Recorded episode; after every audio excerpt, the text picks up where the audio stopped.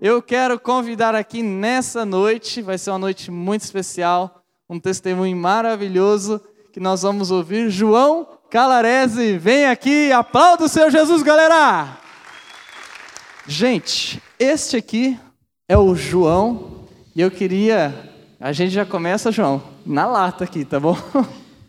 que aqui a galera, ó, quer ouvir o teu testemunho, quer ouvir também sobre o seu negócio, daqui a pouquinho a gente vai perguntar, e sobre a sua história, porque eu tenho certeza que a mensagem mais poderosa que todo ser humano carrega é a sua própria história.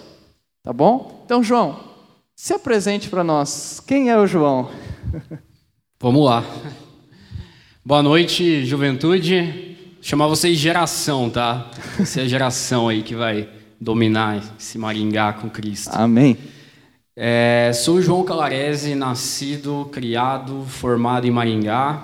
Atualmente sou gestor de negócios da Purple Green, que é uma holding que tem mais quatro empresas dentro. Uh, vou começar da mais nova para a mais velha, a Salve, que é uma empresa de microcrédito nova, a Bump, que é uma agência de comunicação, a Fieldwork, um estúdio de animação 2D e 3D, e acredito que seja um dos motivos de eu estar aqui falando, a Calarese Branding, que é uma agência de branding que desenvolve marcas e a gente fala que nosso propósito é deixar grandes marcas pelo mundo onde eu sou diretor de branding. Comecei, fundei é, e desenvolvi ela aí, já está com seis anos já. Top. Então, o João é um cara de várias faces, né? Muitos trabalhos. João, seguinte, você falou um pouquinho sobre as, as suas empresas, né? Mas vamos falar da Calarese Branding, né? Qual é o negócio da Calarese Branding? Explique aí para a galera. Legal. A Calarese ela foi fundada lá em 2000 e Olha, eu errando. Fiz quiz essa tá semana. Velho, hein? 2016. É, e ela é uma empresa focada em branding e rebranding. O que, que é isso, né? É de comer? Não, não é. Uh, o branding a gente fala que é reorganizar, fazer a gestão da marca, dar uma nova vida para ela, cuidar desde a parte da identidade visual até a parte de tom verbal, como ela se aplica, como ela, como ela se porta. A gente fala que nessa disruptura, nesse novo momento que a gente vive, né, desse mundo VUCA, as pessoas não querem mais se relacionar simplesmente com uma jaqueta, com uma calça, com um tênis, e sim com uma marca. E o que, que essa marca tem de diferente? Como ela se relaciona? Ela tem voz, ela tem falhas, ela tem defeitos, ela se posiciona. E então é isso que a gente faz lá, tá? Com muito estudo, muita dedicação, assim, todos os dias. Legal essa questão da marca é muito interessante, né? Porque até roupa, né? Às vezes, ah, eu compro essa roupa, mas não, essa roupa, o que, que ela faz de bem para a sociedade? Tem muito isso hoje, né? E também envolve até a igreja hoje em dia. Por que, que eu vou fazer parte de uma igreja? Tem que ter um propósito por trás disso. João, como que você chegou é, aonde você chegou, né? Que é a sua empresa, a Calarese Branding. Eu sei que tem outras, mas qual foi a história do seu percurso até chegar na Clarese Branding? Eu sei que tem muita coisa, a gente já conversou, mas a gente, eu queria trocar uma ideia com você sobre isso. Estou falando de marcas, identidade visual, né? Quando você me vê aqui, quando cada um me vê aqui, vê uma imagem e se propõe a ver uma, uma história, né? Acha, ah, é um cara que tem empreende e tal. Eu não nasci dono de agência, não tinha vontade de ser dono de agência, nunca me imaginei sendo dono de agência, muito menos sendo empresário. Mas Deus imaginou, Deus queria isso, talvez quer ainda isso. É, e tem uma música do Rodolfo Abrantes que fala: Onde Deus me mandar eu vou, eu tô nessa falando amém.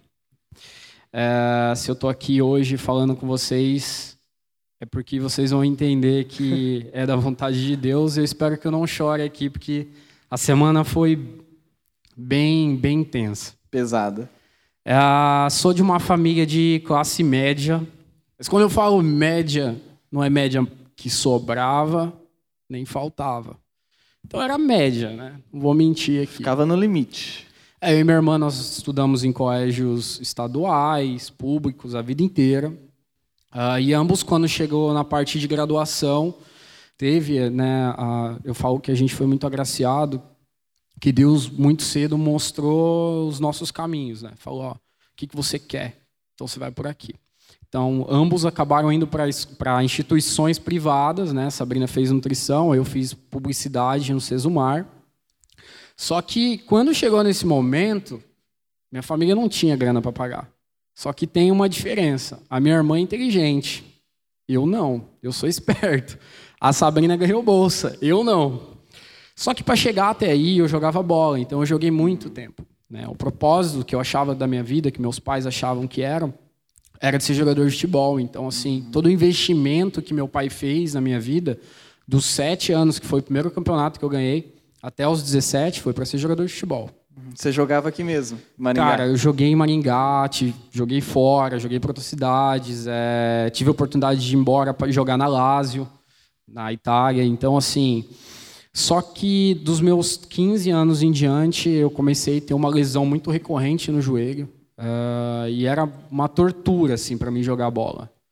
Uh, eu treinava gelo, jogo, gelo, era muito difícil.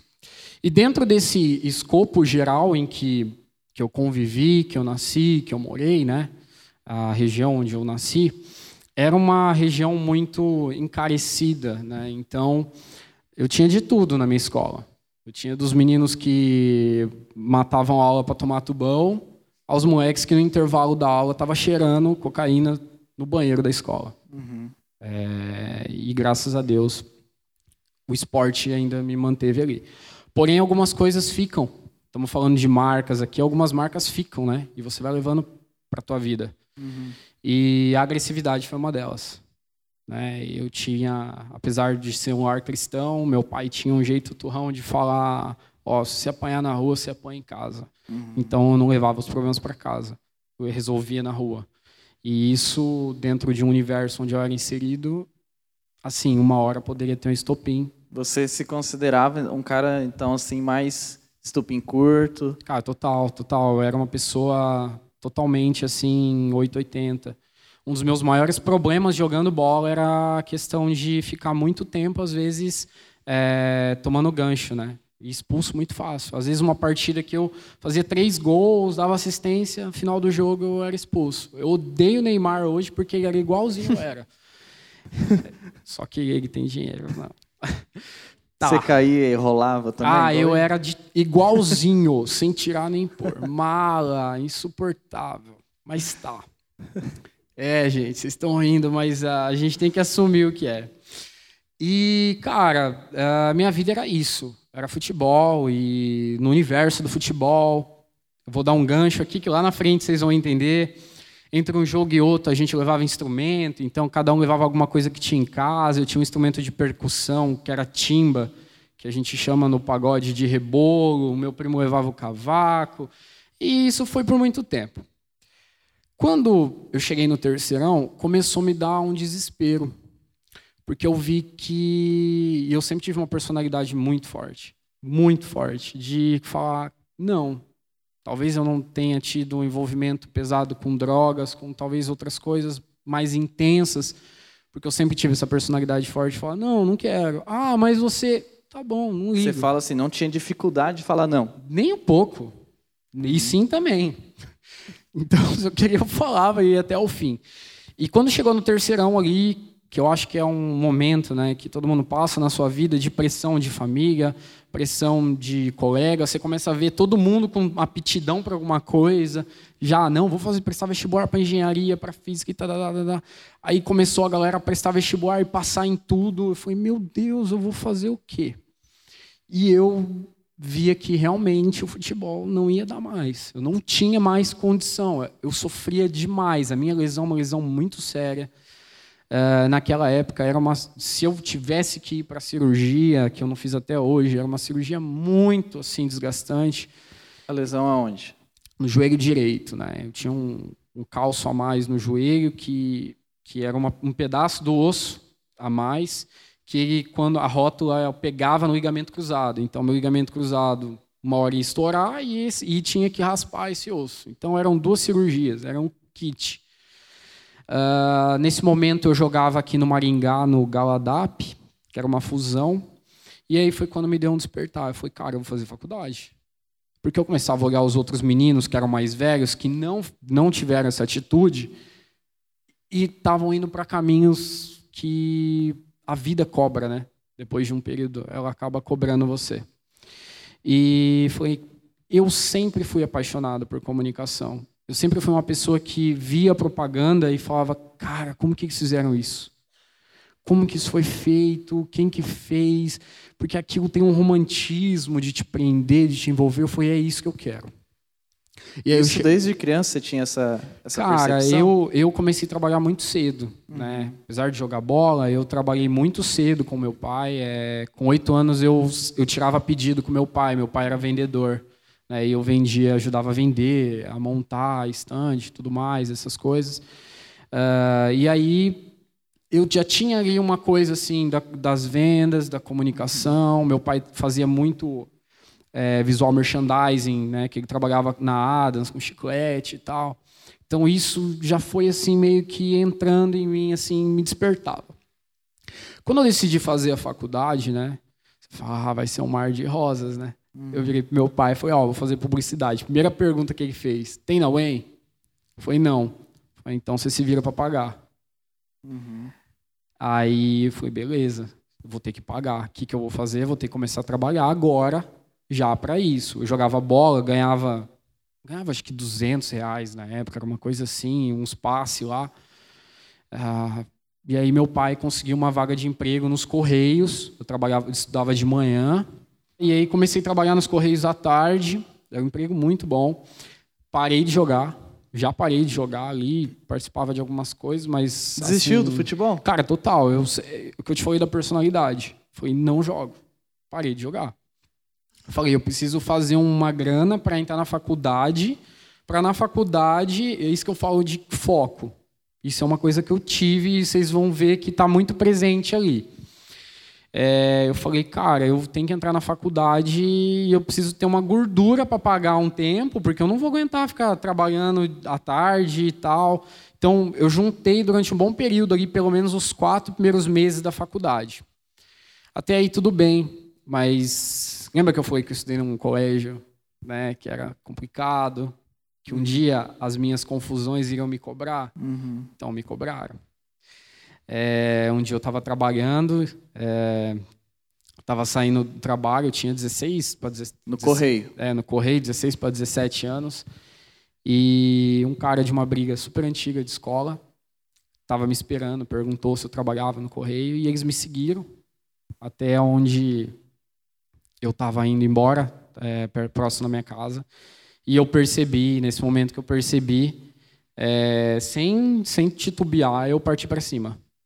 É, eu achei que naquele momento a, eram duas pessoas, a maior chance que eu tinha era de pegar uma e tentar resolver com ela. Você tinha mais ou menos quantos anos? Eu tinha. Faltava uma semana para o meu aniversário, eu tinha 16, ia fazer 17. Uhum. É... E o moleque sacou a arma. Né? E aquele foi um momento assim, bem complicado da minha vida que ele tentou o primeiro disparo e a bala espatifou, que é uma das coisas que geralmente não acontecem. E nesse movimento tinha muita gente envolvida. Um grande amigo meu, que é, eu falo que é como se fosse o irmão, que é o, que é o Elton, veio, me puxou e me tirou de lado. E, cara, é uma coisa assim que eu falo que é Deus. Hoje eu estou aqui falando para vocês porque é Deus, tá? Isso é uma coisa que não vai acontecer com todo mundo. Beleza, naquele momento, até aquele momento, eu ia na igreja com os meus pais. É, meus pais eram da Adventista da Promessa. E eu decidi não ir mais. Tipo, totalmente oposto. Uhum. Ao invés de eu falar assim, não, cara, eu quase morri, Deus me livrou, eu vou, eu vou, eu vou me apegar com Deus e tal. Naquele momento eu falei, não, eu vou viver minha vida porque eu quase morri. Uhum. Tinha uma frase ridícula, brega, cringe pra caramba, né, Gui? Carpedim. Foi, vou meter um carpedim aqui. Eu vou viver minha vida intensamente. Lá na frente eu vejo o que, que isso vai dar. Cara, então, antes de você continuar, né, é interessante esse ponto aí. Você é um rapaz que tinha, tinha crescido na igreja, né? Tinha um certo tipo de conhecimento. Eu toquei no louvor da igreja. To tocava no louvor. Tocava no louvor. Até aí eu tocava bateria no louvor da igreja. É, o cara que tocava bateria no louvor da igreja, né? É, gostava de futebol, mas era encrenqueirinho no colégio. Arruma uma confusão, trabalhando já desde cedo, que queria arrumar um, uma grana para a faculdade. O cara vai e tenta te dar um tiro na cabeça.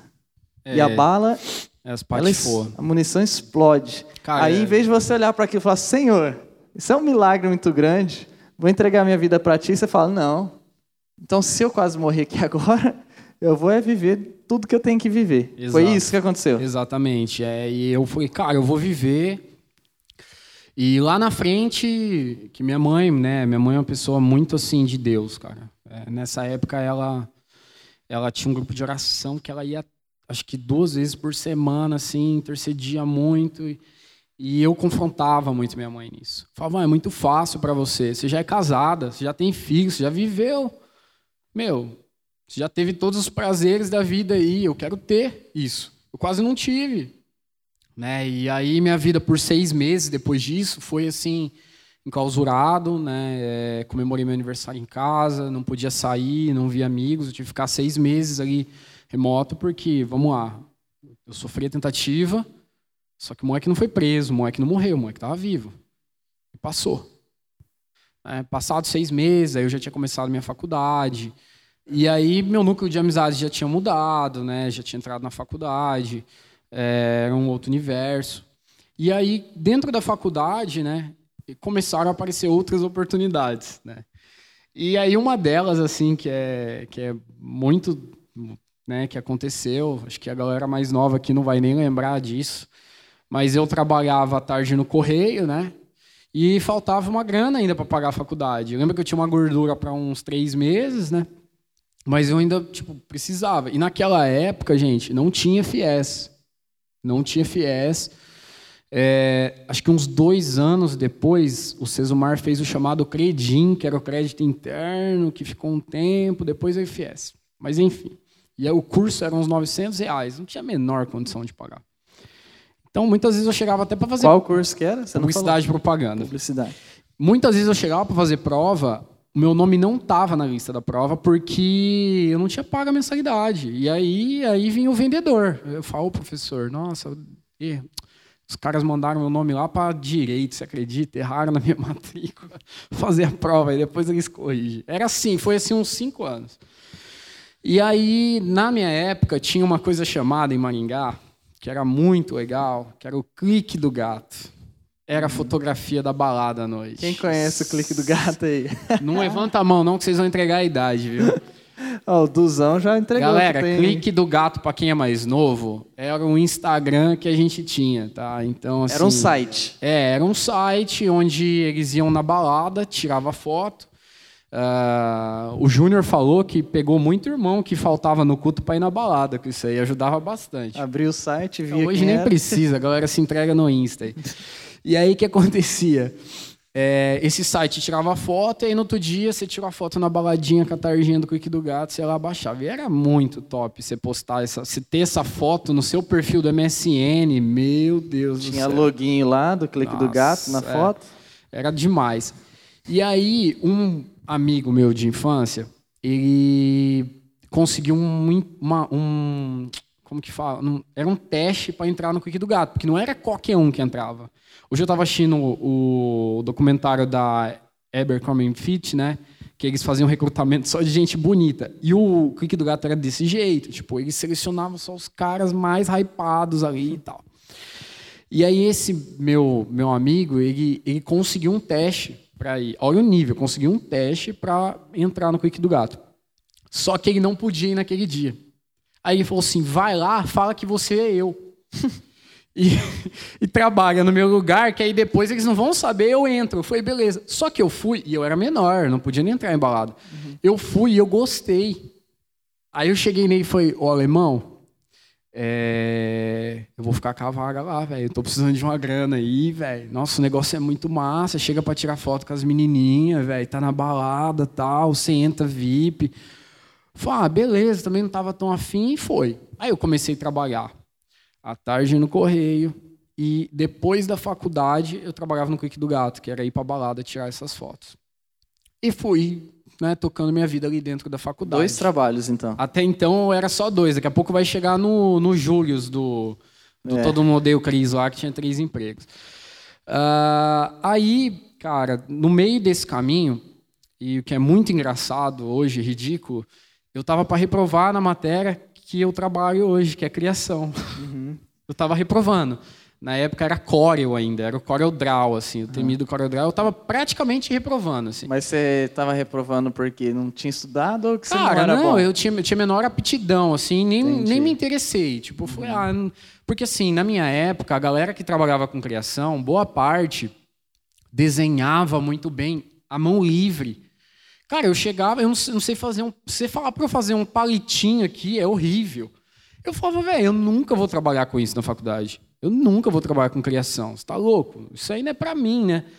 Ah, e aí um amigo meu chegou, ah, o Ricardo, da 19 Design, concorrente, mas é amigão meu. eh, chegou em mim e falou: Cara, é o seguinte, ó, é, eu trabalho.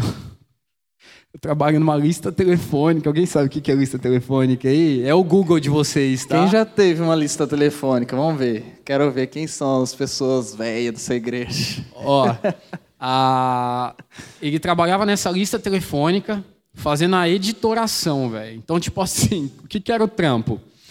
Ah, o vendedor saía com uma pastinha cedo e ia de porta em porta. Ó, tudo bem, ó, anúncio preto e branco, 50 reais, colorido, catalogo, 150. Aí ele pegava o cartão de visita do cara, uma ficha e anotava o que, que o cara queria colocar e levava para a empresa. Aí, beleza, o Ricardo chegou e falou assim: ó, paga mó bem, velho, é só de manhã. Eu pensei, pô, trabalho à tarde, trabalho à noite, tem de manhã, velho. Nossa, fechou, velho. Vai ter dinheiro para eu comer na faculdade. Tô, tô luxando. E essa época eu tinha ganhado um Fusca que minha irmã não quis, tá? Minha irmã não quis. Alô, Boyzona. Não quis o Fusca. Não quis. E aí e- eu fui com esse Fusca pra faculdade, assim, tanto que a galera que estudou comigo lembra muito do Fusca e tira sarro Que porque cor que era o Fusca? Era verde, velho. Essa galera olha pra mim e fala Se fosse assim. azul, hein? Não, a, a- a galera vê, vê eu e fala assim: "E o Fusca? Quer cincão pra abastecer?" Porque era assim. A pessoa entrava no Fusca e falava: "Ô, vou te dar uma carona lá e tal." Tem cincão pra abastecer aí? Eu já pedia, velho, porque não tinha. Cincão hoje é igual aquela... Nossa, aquela época aí. Só o cheirinho. Era terrível, cara. Meu pai me socorreu muito à noite. E aí eu fui, Nem o nossa, cheirinho, eu né? falei, Dá cara, não, dá nada. Na época eu fui, nossa, vai dar pra ir de Fusca todo dia pra facu, velho. Tá massa. Beleza. Eu falei, ó, Rica, só tem um problema. Eu não trabalho, velho, eu não manjo, nem abro o CorelDRAW. Ele falou, não, faz o seguinte. Vai lá, faz a entrevista, fala que você manja, que você trabalha assim e tal, que eu vou ficar uma semana. E essa uma semana que eu ficar, eu te ajudo, te ensino e tal. Você traz o note à noite na faculdade, eu vou te ajudando. Beleza. Cheguei, a mulher você falou, não, manjo demais. Vixe, é louco, daí pra mim que eu. Não, beleza. Saí, a mulher me ligou, falou, ó, você começa segunda-feira, isso era uma quinta-feira. Foi, ah, top. Aí eu cheguei e falei, ó, Rica, deu certo. E, oh, beleza, porque ele tava entrando numa agência na época. Aí eu peguei, cheguei na segunda-feira. Cadê o Ricardo? Cara, o Ri- Ricardo aí eu cheguei. Te ajudar e te era, ensinar. era Cláudio o nome da gerente. Eu falei, o Ricardo não vem? Ela, não, ele teve que começar mais cedo na agência lá. Ele já foi pra lá, ele não vai mais vir aqui. Mas que bom que você manja, que aí, ó, já tem umas pilhas aqui, você já vai fazendo. Cara, E aí? mas assim, ó, o que eu tô falando pra vocês de não saber é não saber em uma época que não não tinham acesso assim ao YouTube.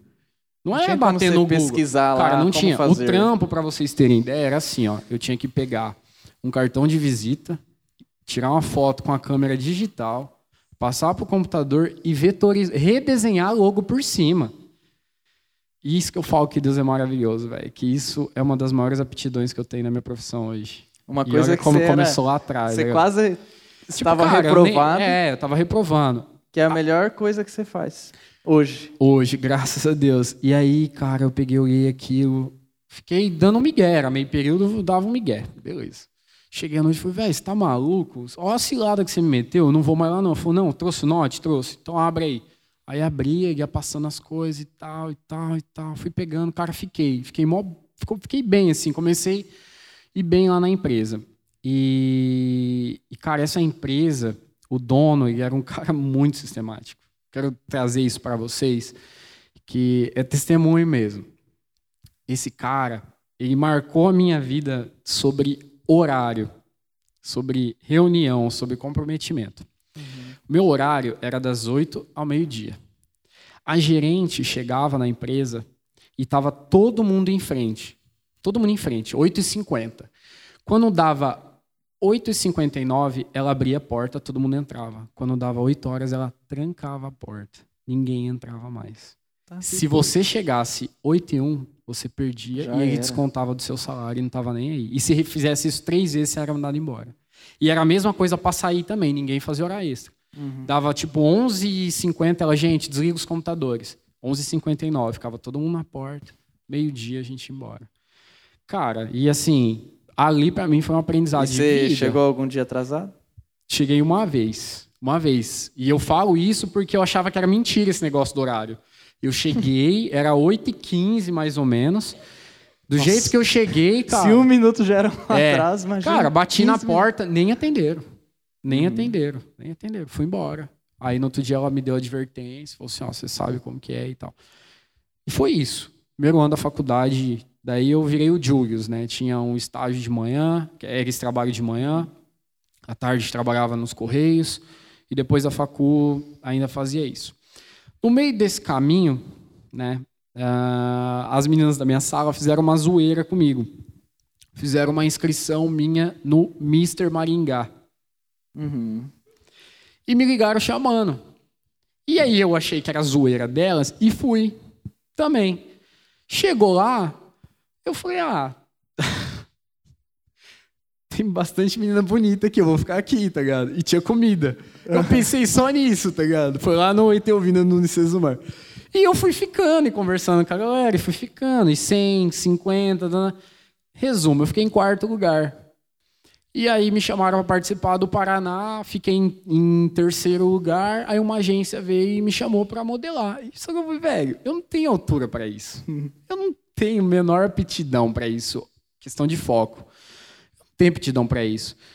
Aí o cara chegou e falou: Ó, oh, tem um job aqui, você vai ganhar tanto. O tanto que eu ia ganhar nesse job de quatro. Era um desfile, que dava umas quatro horas, era que eu ganhava um, em um mês no clique do gato. Uhum. Eu falei, cara, eu tenho aptidão demais aqui. Nossa! Vou ficar aqui. Você tá maluco? Eu nasci para isso. Big Star, velho. Você é louco. Aí, na hora, eu pedi as contas do clique do gato na época né? É, fiquei, comecei a fazer esses jobs. Aí eu vi que começou a rolar uma graninha legal. Aí eu saí desse, dessa telelista e continuei no correio e ficava de manhã. Eu deixava o horário para fazer essas questões de modelagem e tal. Uhum. Cara, e foi indo. Só que eu. Cara, modelo. Não, só vai. Calma, que tem mais coisa Jogador aí. de futebol. É. Telelista. Telelista, vamos lá. E, e aí, cara, no meio desse caminho, comecei. Começou a rolar uns trabalhinhos legais. Gente, eu tive muita oportunidade massa, assim, em 2000 e 2014, 2014 eu fiz uma campanha internacional da Adidas, velho. Ninguém sabe disso, mas eu fiz muita coisa legal na Top. época. Mas era Deus sabia o que queria. Vamos lá. É, nisso eu fui vendo que dava uma graninha, pagava, conseguia pagar a facu, né? Aquela pindaíba da faculdade também, atrasava três meses, lá, pagava e voltava e fazia. E, e assim, a faculdade, eu curti muito a faculdade. Eu era mais univers... eu, eu, falo que eu peguei uma fase muito universitária, de festa, de balada mesmo, de, né? E aí eu comecei a me envolver muito com festa, com cervejada. E aí, vocês lembram que lá atrás eu falei que quando eu jogava bola a gente levava uns instrumentos e tal? Uhum.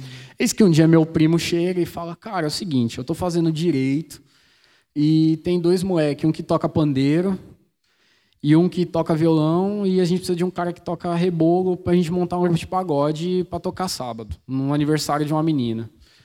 Eu falei: Ah, velho, não rola. Não, é estética, é cheio de menina. Eu falei: Não rola. Pitidão pra caramba aqui, vamos lá. Ensaiamos as três músicas lá. Lembro até qual que eram as músicas. Sem Ar, do de Black, na versão pagode. Livre para Voar, do Tiaguinho. e tá faltando sentimento. Era isso aí. E aí a gente foi, cara. E tocou horrivelmente, foi horrível. Mas, pra galera que tava bêbada, tava maravilhoso. Aí uma menina que tava nesse lugar chamou para tocar em outro lugar. Que chamou para tocar em outro lugar. Que chamou para tocar em outro lugar. Que chamou para tocar em outro lugar. Aí vamos lá. De Tudo novo. festinha, assim. Tudo festinha, mas era, era um rolezinho assim muito nosso de, de ir pra tocar. E aí os meninos vieram e falaram assim, cara, a gente precisava ter uma marca. Eu falei, ah, eu vetorizo as coisas, faço a marca de todo mundo. Tinha feito a marca da Sabrina, que é minha irmã, que é nutricionista. Eu vou fazer. Cara, eu fiz. E pegou. Qual era o nome? Sem hum. juízo. E aí fiquei dividindo. Como que surgiu esse nome? Cara, a ideia era assim, é, como os moleques eram de direito, a gente falava, ah, não tem juiz, não, não, não tem juiz, ah, tudo sem juiz, então. A gente é, é, é fora do direito. Negócio totalmente eu, aleatório. Só Deus. E Deus olhando lá de cima, falando, cara, onde você está indo? Tipo, você está indo muito longe. Então vamos lá. Nesse meio termo, tô no correio, tô tocando pagode, fazendo faculdade, fazendo umas gambiarras de marquinha por ali, mas não era uma coisa que eu levava muito a sério, e fazendo os trabalhos de modelo. Lembrando que isso é um milagre é, da bala que explodiu calma, lá. E vai ter mais um ainda, tá? É, é para nascer foi pesado também. É? É. Cara, conta nasci, aí, conta aí. Nasci com o cordão umbilical, tava morrendo, assim. Tava asfixiado, né? Minha mãe não podia mais engravidar, cara. Tipo, é, foi bem assim, ela fez um tratamento hormonal muito pesado, a uhum. gravidez foi, sim, quase perdeu várias vezes, aí para nascer foi terrível. E aí tá, voltando lá, a gente começou a fazer esse showzinho, toca daqui, toca de lá, e nananã.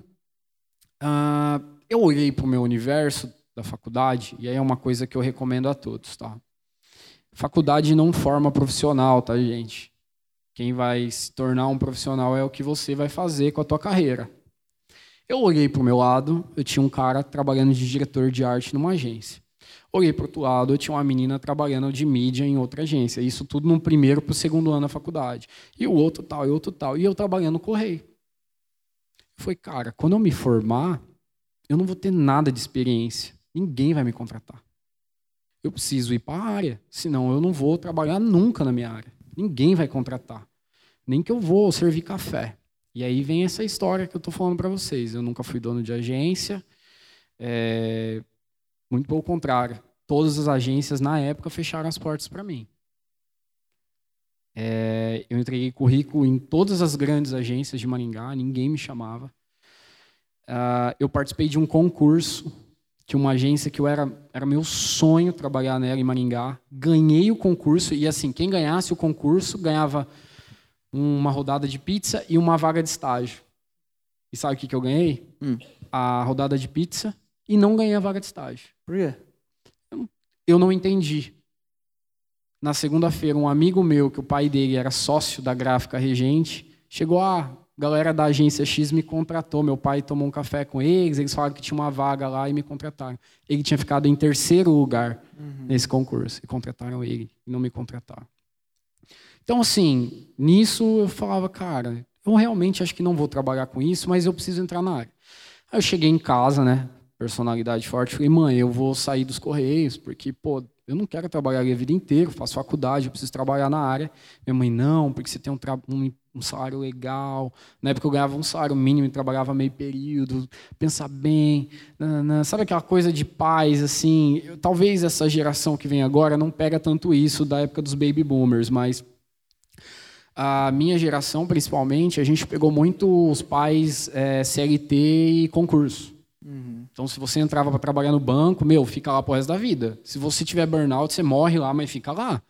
Se você passar num concurso, fica lá. E, Sim. cara, o correio era muito bom. Então, não, não, eu sei que eu estou fazendo, eu vou sair, eu já estou com uma vaga num, num, lugar que eu vou trabalhar com criação, uhum. vai ser legal, vai ser uma oportunidade, vou sair, vou sair, fui lá, fiz acerto, tudo legal, e tá. Comecei a trabalhar nesse lugar, deu um mês, fui mandado embora. E seu pai tinha falado, não sai. Cara, e aí minha família inteira tinha falado, tipo assim, eu fiquei com aquela, né? Foi, beleza, errei, não deu certo, não deu, vamos pra próxima. Só que aí eu tocava e tal, tinha essas coisas. Um amigo meu, ele era dono de uma casa noturna. Você ganhava dinheiro com tocando já? Cara, eu ganhava bast... eu cheguei a ganhar muita grana. Muita grana. Mas nessa época ainda não, ganhava ganhava uma micharia. Porque a gente tocava por rolê ainda. Então ganhava, tipo, sei lá, 50 reais por dia que a gente tocava. E olha lá, quando ganhava. E aí a gente, é, no meio desse caminho, eu conheci uma galera de casa noturna e tal, e eu acabei indo trabalhar numa casa noturna aqui de Maringá, que era o Dionísio na época. E aí lá eu comecei a trabalhar na parte de balada mesmo, só indo pro ruim mesmo. E fazer um pouco de criação também. Fazer um pouco de criação. Só que aí o grupo começou a ficar sério. Porque a gente começou a tocar legal e nananã. Começou a aparecer umas oportunidades legais. E aí a gente contratou um cara, que é professor, ele é músico, é super conhecido aqui em Maringá, é um amigão meu, Wesley Marks, para ele ir no ensaio nosso e dar tipo uma consultoria. Falar assim, ó, melhor aqui, melhor ali, ajusta aqui, ajusta lá. E aí ele chegou, escutou a gente tocando, aí ele, oh, legal. Ó, você, pô, tá bom aqui, repica menos aqui, tá, você faz assim, você faz assim, você, aí ele apontou para mim. Para o que você tá fazendo, velho. Você não, não serve para isso não, velho. Isso é muito ruim. Tem cara, falou melhorar. na minha cara assim, velho. Falou na minha cara, isso é muito ruim. Só que eu tomei dor para aquilo. E eu sou uma pessoa assim que, se você falar isso para mim, é a mesma coisa que você jogar um, um caminhão de gasolina, velho. Eu tenho mais força para fazer. Hum. Cara, eu sei que eu fiquei um ano estudando, em vez de estudar faculdade, estudando pagode para poder aprender a tocar. Uhum. E aí o grupo começou a desencadear. Quem aqui já assistiu Dois Filhos de Francisco? Todo mundo, eu acho. Todo né? mundo, né? Eu usei a estratégia dos Dois Filhos de Francisco. E deu certo. a gente começou a tocar é, é, em, várias, é, em, em, vários barzinhos. E, e quem já teve a oportunidade de ir em algum restaurante que tem algum músico tocando, é muito triste. Por quê? Uhum. O cara fica lá tocando, quatro horas sem parar. Sempre tem alguém pedindo para ele tocar Legião Urbana. Sempre tem um bêbado gritando e uhum. ninguém presta atenção nele. E ganha pouco. Ainda. E ganha pouco. E é quatro horas. Eu olhava para isso, eu falava, cara, a gente visão, cara, eu não sei, é Deus, porque eu, eu era o mais novo, eu tinha 18 anos, os moleques do grupo tinham todos mais de 20, assim. Eu virei e falei, cara, se a gente ficar nesse universo aí, a gente não vai nem pagar as contas nossa aqui e tal. E na época o pagode estava muito em alta, né? O pagode universitário na época estava vindo sertanejo universitário e o pagode também. Eu peguei e falei, a gente vai fazer o seguinte, é, cancela todos esses aniversários, a gente fala que a gente não toca para ninguém, a gente vai montar um show, vou produzir um show, e aí eu produzi um show inteiro com 20 músicas, junto com os meninos. E quem entrar em contato, a gente fala que a gente não toca mais em bar, a gente só faz show grande. E aí a gente vai inventar. A gente vai falar umas cidades muito longe, que ninguém conhece, que a gente tem show lá. Então, se o cara ligar e falar, ah, eu precisava que você tocasse o meu aniversário, sabe? Cara, não dá, sábado a gente vai tocar lá em Presidente Prudente.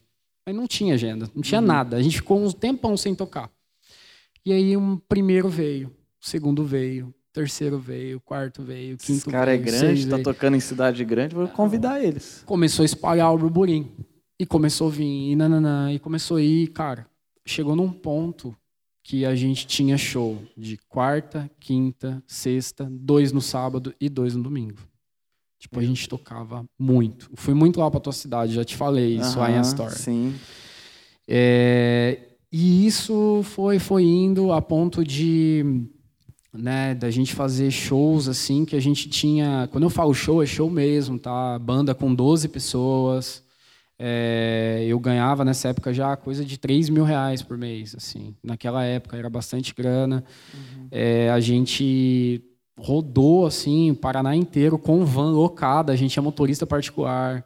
A gente ia nos lugares, tinha gente passando. Cara, foi show mesmo. Aí chegava num lugar para tocar, tinha rádio antes. Foi um negócio grande, assim. As coisas começaram a crescer demais. Por... Sem juízo, tava total, total. tudo quanto é lugar. Porque assim, ó, quando a gente anda no mundo, cara, o Satanás é muito esperto, velho. Uhum. Ele é muito mais esperto que a gente. A gente é muito ignorante. Ele vai te seduzir, ele vai te dar tudo, tá ligado? Uhum. Muito fácil. você teve nesse momento aí que você está vivendo, porque você está contando que passou por muitos trabalhos, né? Tinha aquela questão também familiar de, poxa, sou agressivo, né? Tenho raiva. Teve aquela, aquela situação da, da munição que explodiu na arma. É, aquela questão de você falar, poxa, não quero mais, não quero ir para a igreja, quero curtir. Você tinha uma faculdade que talvez levava assim mais ou menos, né? Porque Bem, mais ou menos, se é. envolveu com tantas outras coisas. Você acha assim que nesse período foi um período assim onde você é, talvez abriu portas para o mal na sua vida? Na verdade, eu, eu fechei portas para Deus, né? Portas para o mal, eu estava dentro do mal. O mundo em que, em que eu convivia era camarim dos moleques bebendo e cheirando o tempo inteiro. Eu voltei para minha época de, de, escola. Nossa, isso é muito forte, sabe? Essa Cara, palavra que você falou, porque é, não é abrir porta para o mal, é fechar para Deus. É fechar para Deus. Quando e... você fecha para Deus, você já está tudo o resto que é ruim pode acontecer. Cara, e eu falo assim, não flertem. Não flertem com Deus. Se envolvam, se joguem, se entreguem. É... Se eu tô aqui hoje para falar e vocês vão entender lá no final, é porque Deus queria que eu tivesse aqui. E, infelizmente eu tenho vários amigos que não estão aqui para falar ô, isso. Ô João, queria que você contasse para gente, é, já que a gente tocou nesse assunto, né, de não flertar com Deus, né, não brincar com Deus. Teve um episódio na sua vida que eu queria que você contasse. É, de uma coisa que sua mãe falou com você. Ah, é. Eu, você, tava chegando nele, é. é. E você disse e aconteceu uma coisa muito ruim. É. Eu queria que você contasse pra gente. É, aí dentro desse universo, né, cara, a gente tocava muito e tal. Tinha uma festa que a gente tocava todo ano, que era uma festa do branco, assim, e dava em torno de duas mil pessoas. E todo ano a gente tocava, tipo, eh, já era atração confirmada, assim, a galera ficava esperando. E eu tava saindo de casa, é, minha mãe é uma pessoa muito de Deus, e quando eu tava saindo de casa, minha mãe falou assim, ó, oh, juízo, hein? E eu virei para ela e falei assim, ah, que isso, mãe, sou sem juízo. Ela falou assim, olha, com Deus você não brinca, hein? Não, fica tranquila, sou sem juízo e Deus vai entender. E eu me arrependo muito de ter falado isso. Porque aquele dia talvez eu podia não, de novo, não ter voltado para casa. A gente foi tocar em uma cervejada e o vocalista da banda era um cara muito pior que eu, explosivo, assim, um cara de quase dois metros, o carioca. E o pai dele tinha tido um AVC e ele não queria tocar de jeito nenhum. E eu que vendia os shows, né? tinha essa minha veia de empreender e tal. E eu falei, cara, já tá marcado pô, não consigo. Na época eu também cantava, falei, não consigo fazer o show inteiro, porque eu tenho que tocar e tal. Não, não. É, preciso... E não, eu vou. E em um dado momento, assim, que a gente fez a passagem de, do, do som, começou uma outra banda, ele saiu e foi retornar, e os seguranças da, fe da festa não deixaram ele entrar. E ele estava com a credencial e tal. E ele falou, cara, não, por favor, tal, preciso entrar, eu tô tocando, tô trabalhando também, não. Porque assim, o que a gente às vezes muita, muitas vezes não entende é que em qualquer lugar que vocês vão, se tem um músico, é, uma casa noturna, num show, num lanche, qualquer lugar, lembre que essa pessoa está trabalhando. Por mais que seja uma balada, a pessoa que está lá está trabalhando, respeite o trabalho dela e as pessoas não respeitam. Então quem vivia muito, vive na noite, fala isso. Quando ela fala assim, cara, estou trabalhando, a outra pessoa já entende. E o cara não quis deixar ele entrar, e chamou o dono da festa. O dono da festa falou: não, é a OCS, né? Os moleques podem entrar e sair, porque ele está com a situação assim. Quando o dono da festa saiu, o segurança virou para ele e falou assim: ah, então você é cagueta. Não, você é um moleque. Começou a ofender ele de graça. Ele falou: cara, fica de boa. E aí, meu primo, atentado, pior ainda, virou e falou assim: ah, depois eu vou te mandar um papo reto. E saiu disso. Isso Quando... na noite que você Isso falou. na noite que a gente, no mesmo, mesmo dia, né? Você então, falou conte... pra sua mãe, é, ah, Deus sabe que eu sou sem juízo. E aí a gente subiu, tava fazendo show, e cara, o show estava sendo horrível, dando microfonia, choveu, tudo errado, assim, tudo, tudo, tudo, tudo, tudo errado. E aí no final do show, a gente não ia tocar aquela música, que era uma música do Charlie Brown, que é Papo Reto, que a gente tocava, a produção que a gente fazia. Meu primo puxou e começou a tocar, e aí ele ofendeu os seguranças, falando, ó, oh, essa é para vocês. Resumo da história. Quando a gente foi sair da festa, a gente tinha era em 12, né? Os caras estavam em 15 seguranças, começou aquela discussão, quis dar uma briga, mas não deu. E aí por ali ficou. Uh, os meninos começaram a guardar as coisas e eu fiquei com o dono na festa para receber o cachê. Nisso chegaram quatro motos assim, os caras amigos dos seguranças e começaram a quebrar o pau com os moleques para cima da gente e aí começou uma briga generalizada. É, em resumo de história, assim, um, um dos caras assim que que a gente agrediu ficou sete dias em coma. É, eu rompi parcialmente o ligamento do meu pé. Falei que não ia falar, mas vou falar, porque eu chutei a cabeça desse cara contra um meio-fio. Então foi uma cena horrível, assim, extremamente agressiva. E eu lembro chegando na casa dos meus pais com a minha roupa branca inteira de sangue. E lembrando daquela frase que eu era sem juízo. E aí ali naquele momento, cara, eu olhei para trás e falei, eu tô voltando beleza, eu estava vivendo, mas agora eu estou voltando para minha morte, tá ligado? De novo, eu estou indo encontrar com a minha morte, tipo, esqueci minha faculdade, esqueci tudo que eu tinha na minha vida e de novo, não quero mais isso. E aí vem a personalidade. Virei para os meninos e falei, para mim acabou. Não, te... acabou. Pode ter três, cinco, mais dez shows, eu não vou mais. Acabou.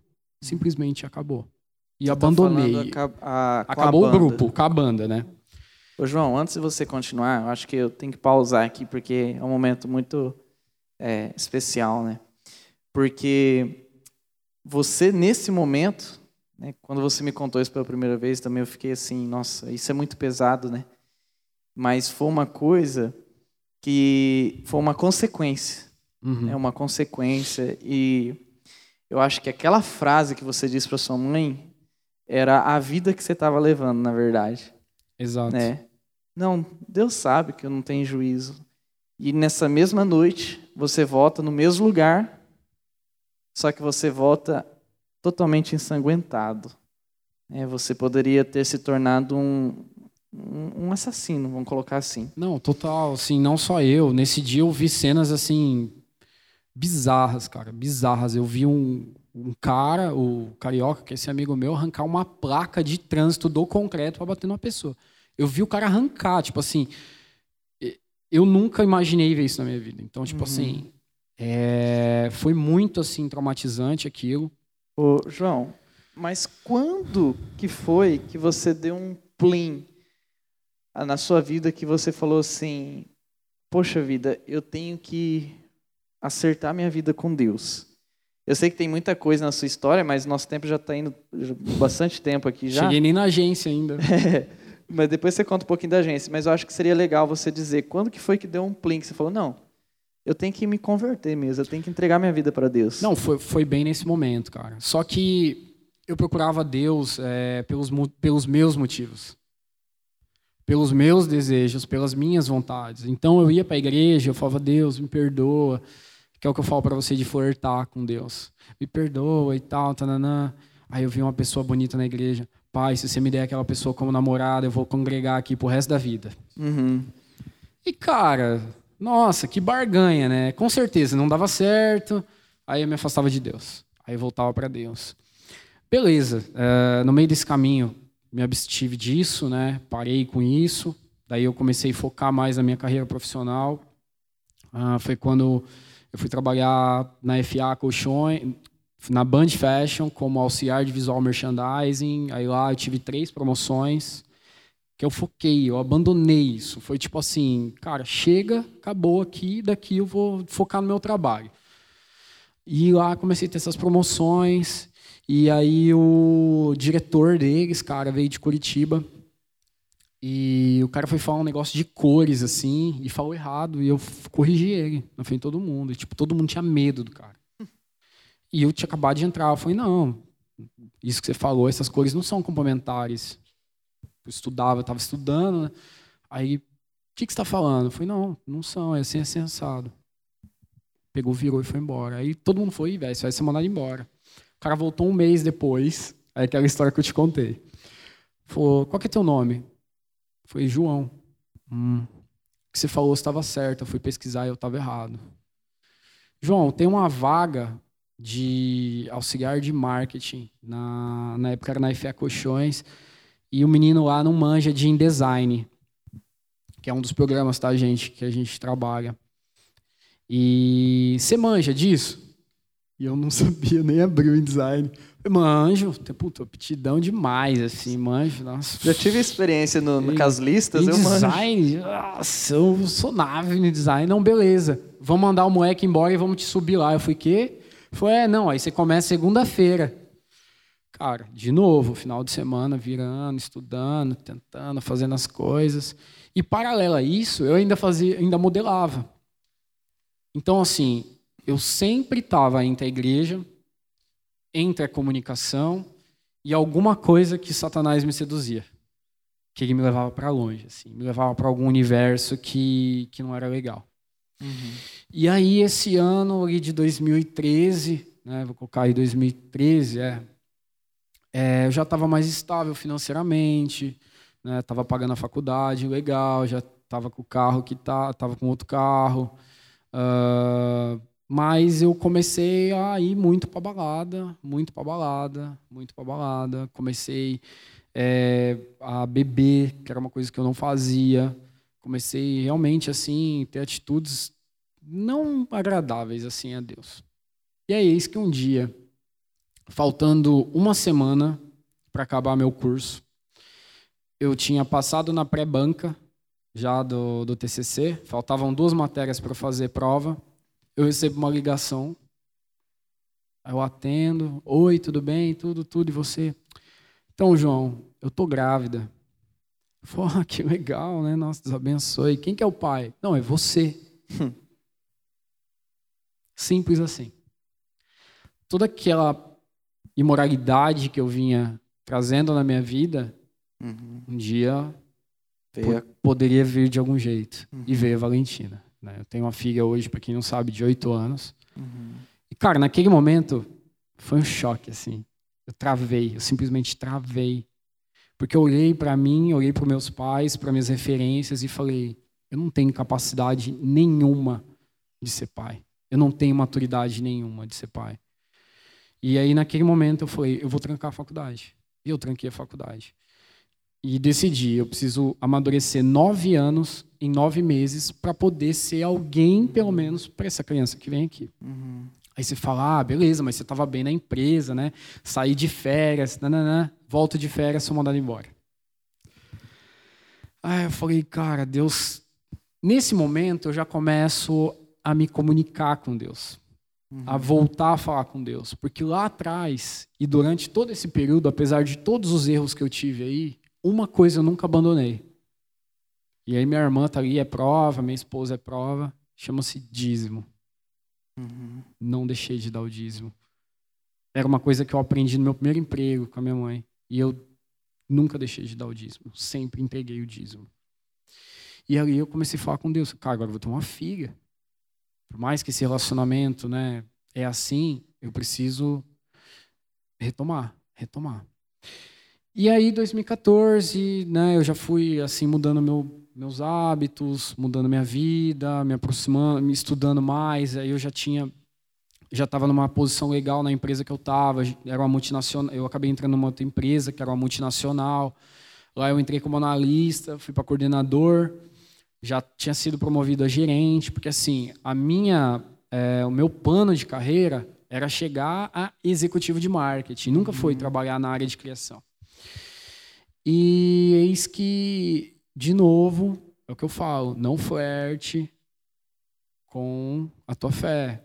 Uhum. Ah, um, meu primo tinha chego de Paris e, ah, vamos sair, vamos... Nananã.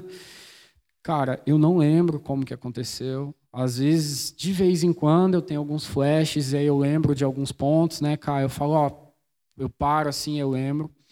É, eu liguei para minha irmã, eu estava com um Fusca na época, tinha, eu tinha mandado pintar, porque um amigo meu ia casar e usar ele para tirar as fotos. E a Sabrina estava com a S10. Eu falei, ah, eu tô no Flanagans, eu tô sem carteira, não sei nem como que eu tô aqui, eu preciso pagar a comanda, eu preciso ir embora. E eu estava assim, fora do corpo de bêbado. Uhum. Fora do corpo. Uh, nesse dia, eu capotei o Fusca quatro vezes, sem cinto, e o carro só parou porque ele bateu em um poste. E eu não sofri um arranhão. Eu desci do carro, eu virei o carro e a minha irmã assistiu o acidente inteiro. Inteiro. Eu não sofri um arranhão. E aí, nesse momento, nesse momento, eu falei: chega. Hum. Chega. E aí eu vi uma, uma pregação do Rodolfo Abrantes, que me tocou muito. Que quando ele teve o processo de conversão dele, ele teve que ser radical. Abandonar os amigos, que ele achava que eram amigos, abandonar os rolês, abandonar é, as culturas, abandonar tudo, tudo, tudo, tudo, rasgar as vestes uhum. e viver uma vida nova. Sem olhar para trás, sem, sem fartar, sem nada. E foi quando eu tomei essa decisão.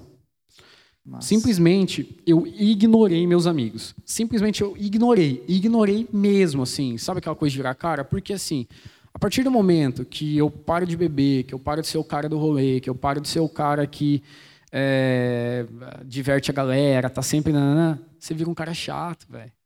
Você para de dar aplauso pra galera. Ninguém quer mais ver teu aplauso.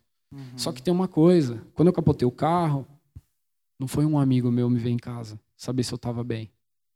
Um amigo que eu achava que era amigo. Então, assim, naquele. Isso aí também, João, mostra assim que na verdade, né? Nem todo mundo que a gente pensa que é amigo é amigo.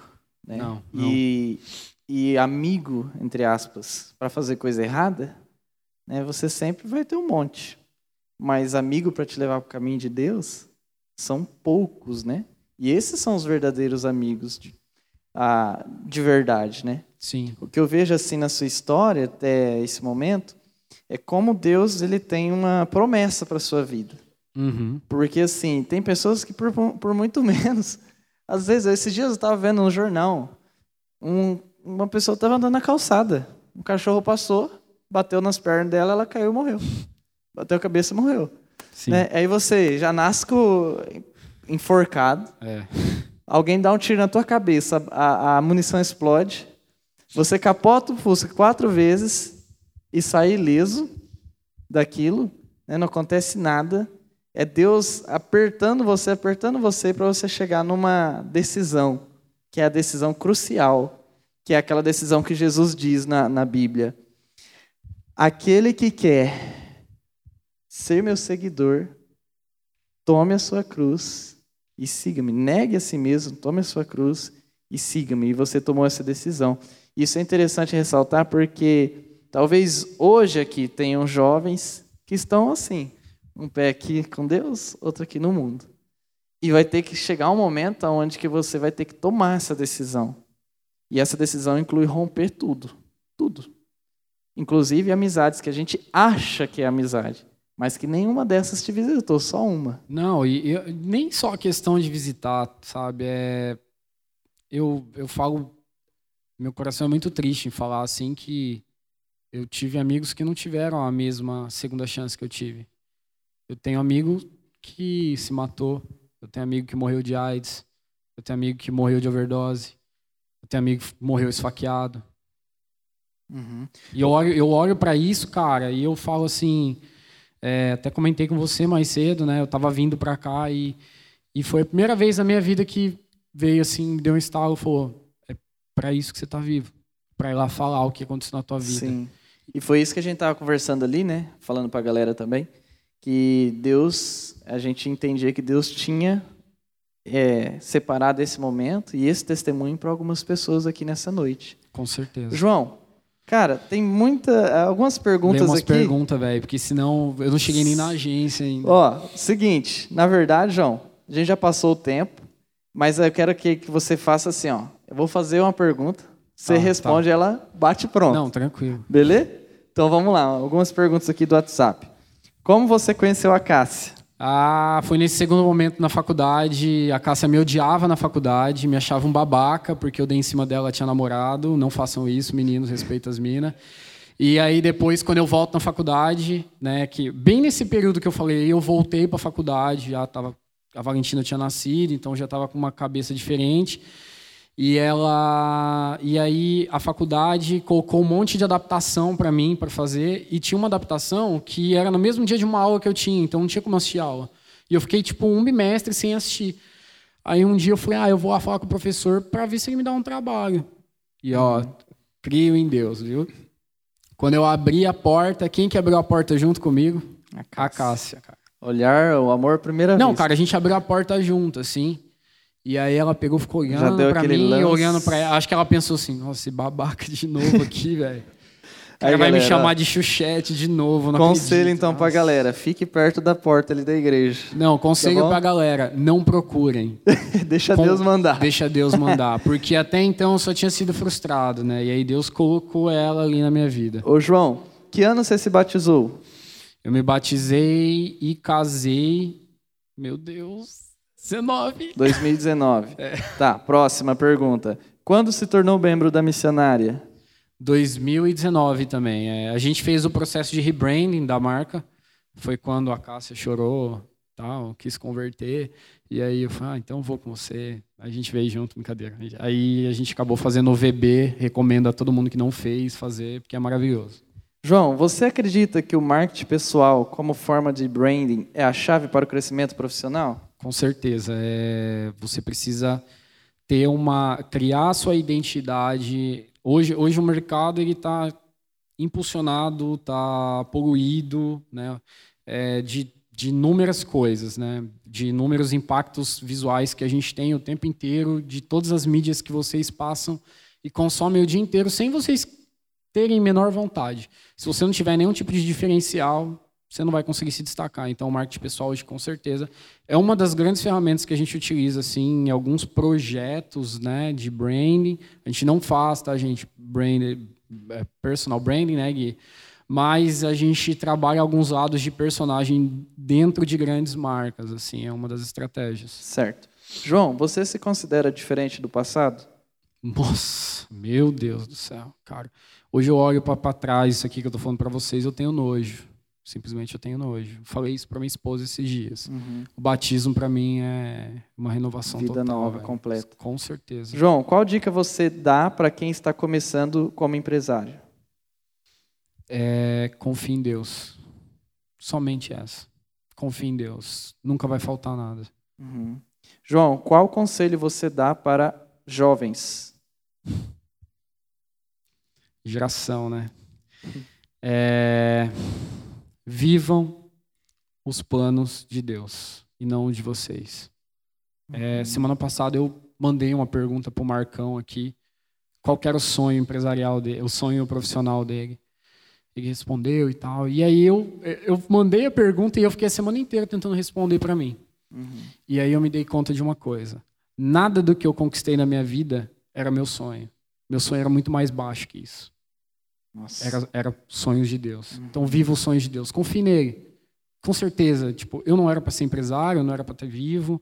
É, tudo aconteceu porque Deus quis. Graça Confia de nele. Deus, né? E a outra pergunta é essa mesmo, ó. Qual a sua maior conquista? Ah, assim, profissionalmente, o reconhecimento internacional.